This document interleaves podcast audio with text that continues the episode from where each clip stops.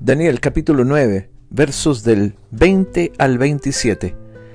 Aún estaba hablando y orando y confesando mi pecado y el pecado de mi pueblo Israel, y derramaba mi ruego delante de Jehová mi Dios, por el monte santo de mi Dios. Aún estaba hablando en oración cuando el varón Gabriel, a quien había visto en la visión al principio, volando con presteza, vino a mí a la hora del sacrificio de la tarde, y me hizo entender, y habló conmigo, diciendo, Daniel, ahora he salido para darte sabiduría y entendimiento. Al principio de tus ruegos fue dada la orden, y yo he venido para enseñártela, porque tú eres muy amado.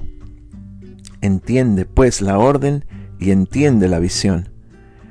Setenta semanas están determinadas sobre tu pueblo y sobre tu santa ciudad, para terminar la prevaricación y poner fin al pecado, y expirar la iniquidad, para traer la justicia perdurable y sellar la visión y la profecía, y ungir al santo de los santos.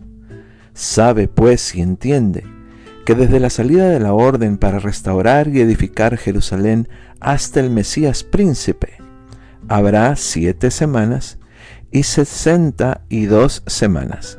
Se volverá a edificar la plaza y el muro en tiempos angustiosos. Y después de las sesenta y dos semanas se quitará la vida al Mesías, mas no por sí. Y el pueblo de un príncipe que ha de venir destruirá la ciudad y el santuario, y su fin será con inundación, y hasta el fin de la guerra durarán las devastaciones y por otra semana confirmará el pacto con muchos. A la mitad de la semana hará cesar el sacrificio y la ofrenda. Después con la muchedumbre de las abominaciones vendrá el desolador, hasta que venga la consumación y lo que está determinado se derrame sobre el desolador.